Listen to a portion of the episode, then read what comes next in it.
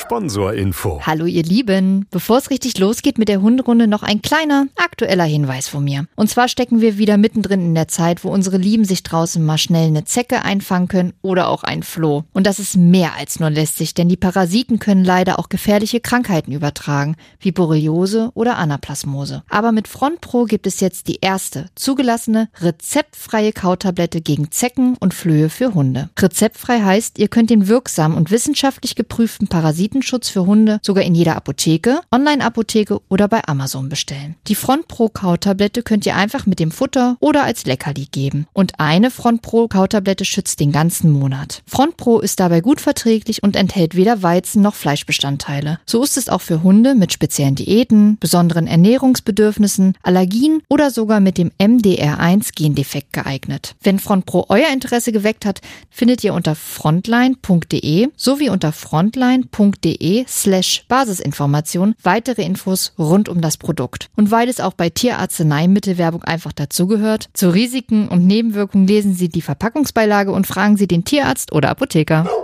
Sponsorinfo Ende. Hunderunde. Profi-Tipps vom Hundecoach. Hier sind wir wieder zu einer neuen Hunderunde und wir drei, also Lisa, Nala und ich, Mareike, wir treffen uns ja inzwischen irgendwie fast jede Woche zum Spazierengehen und nehmen für euch neue Podcast-Folgen auf.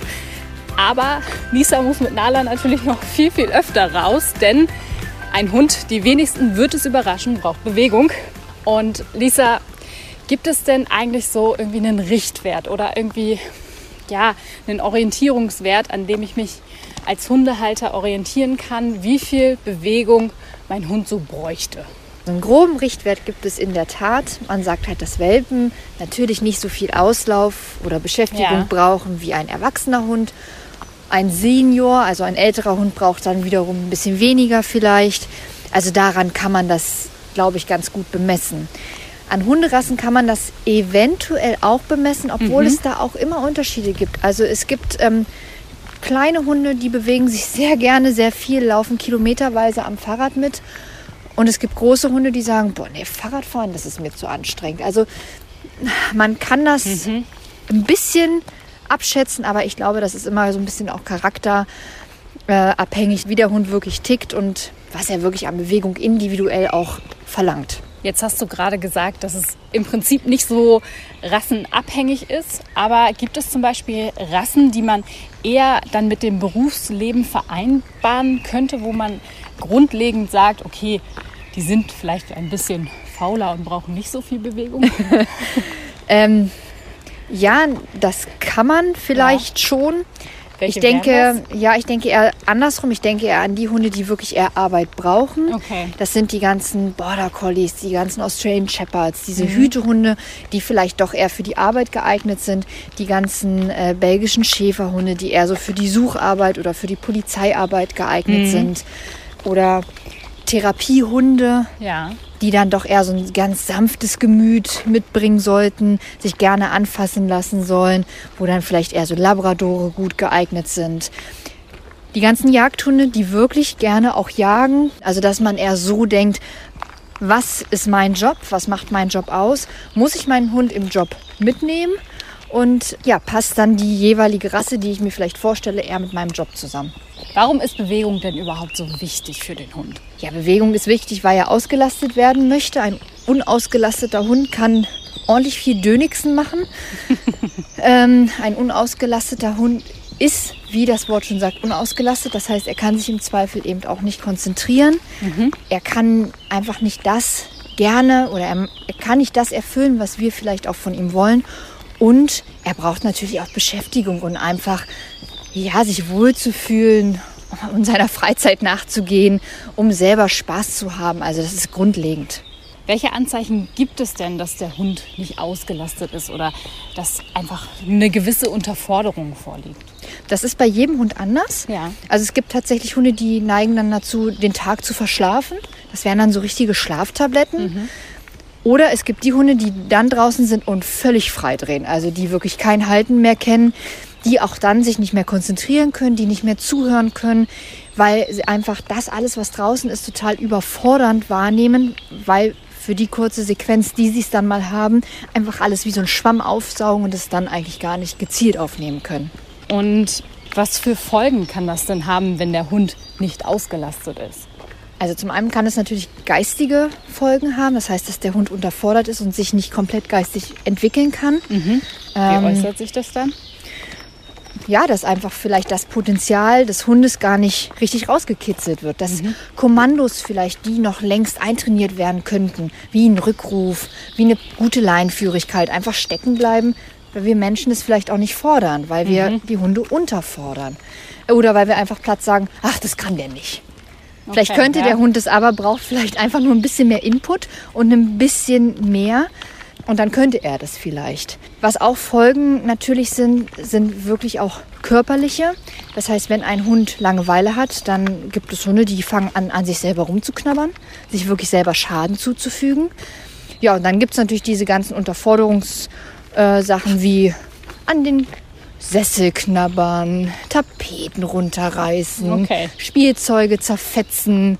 Ja, da kennt man ja mal die schönen ganzen bunten Bilder von völlig zerstörten Genau. Wohnzimmern. die natürlich lustig aussehen. Ja. Klar, ich schmunzle da auch drüber, ganz klar.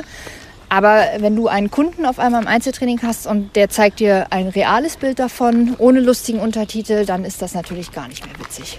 Jetzt ist es ja nun mal so, dass die meisten, die einen Hund haben, halt berufstätig sind. Und wir haben ja jetzt gerade irgendwie angesprochen, das Gängigste, was man, glaube ich, so kennt, ist halt einfach das normale Gassi gehen. Aber gibt es denn auch andere Sachen, die mich vielleicht nicht ganz so viel Zeit kosten, die aber im Prinzip das gleiche Ergebnis beim Hund bringen?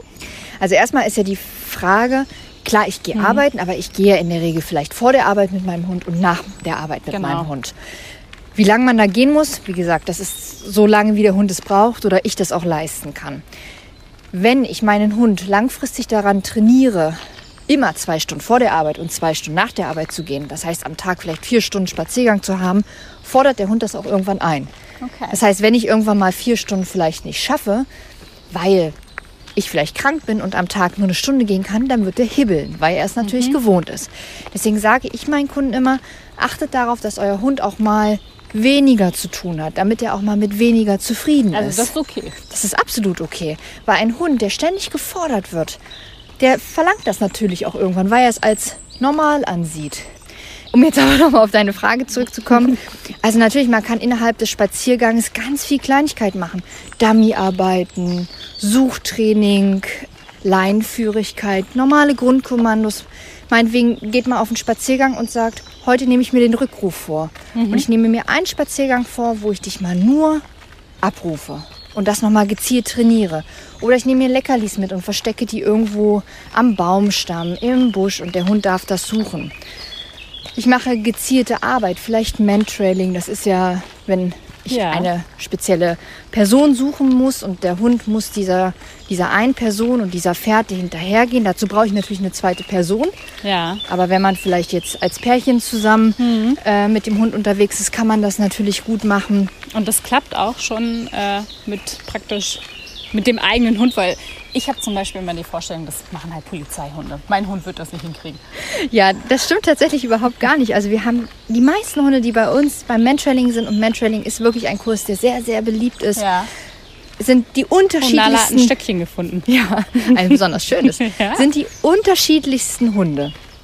Also wirklich von ganz klein bis ganz groß, von kleinen Chihuahuas bis hin zur deutschen Dogge. Also wirklich Okay. alles vertreten.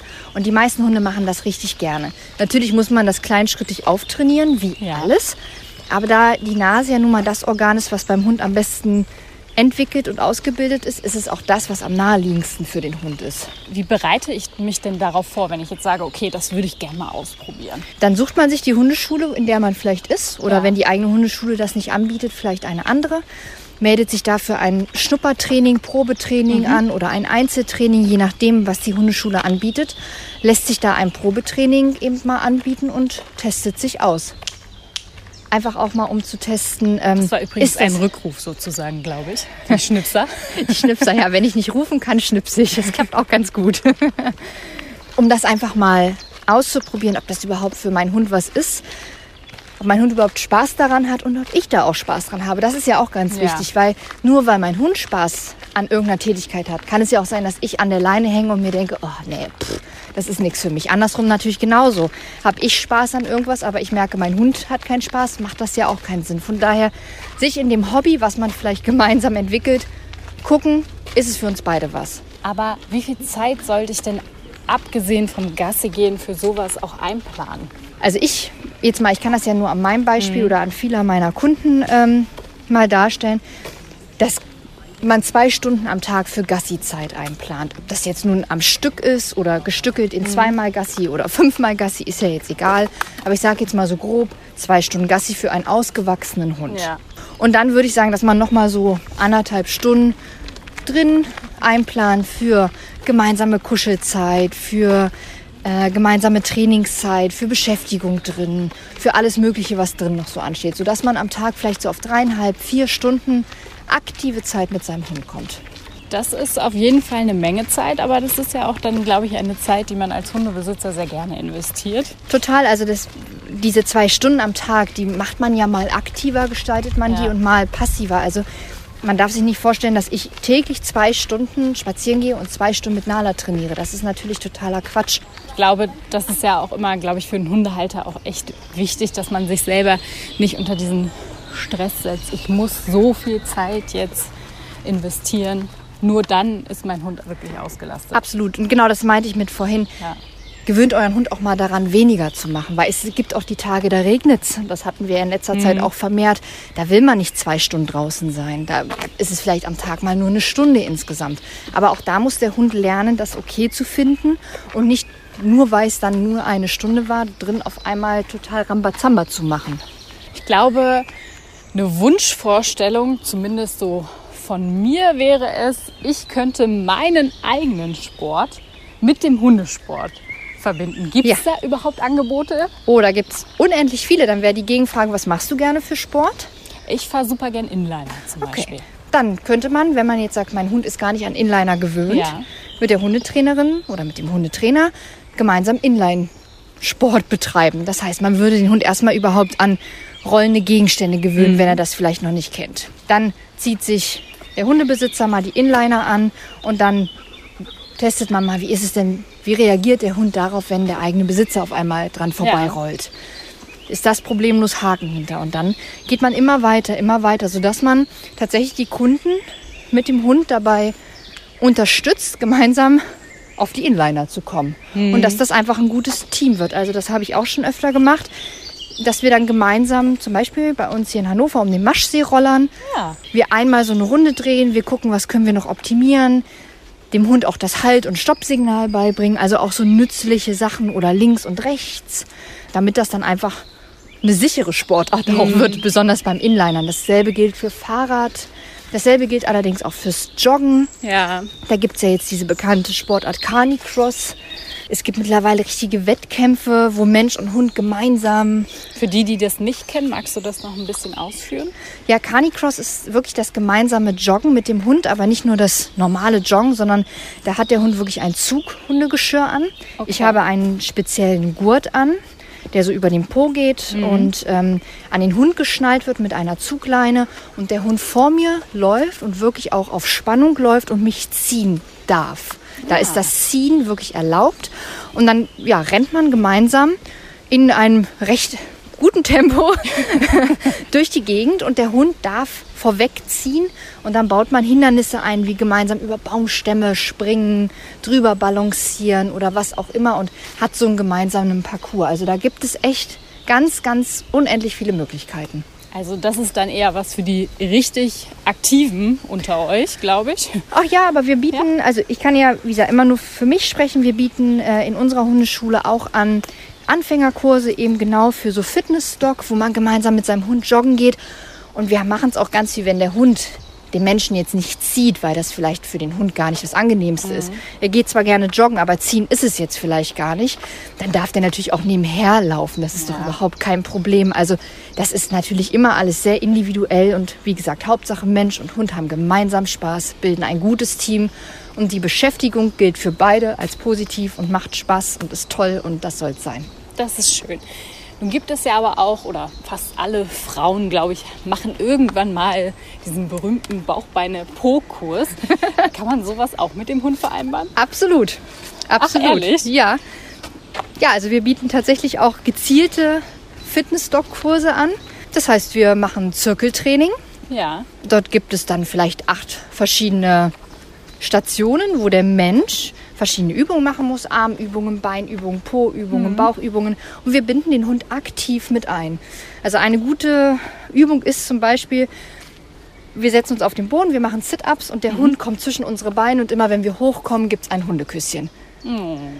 Und das ähm, ist Belohnung total... auf beiden Seiten. Ja, genau. Ist schön, der Hund muss aushalten, dass wir immer weggehen und wiederkommen. Das heißt, es ist ein bisschen Impulstraining für den Hund.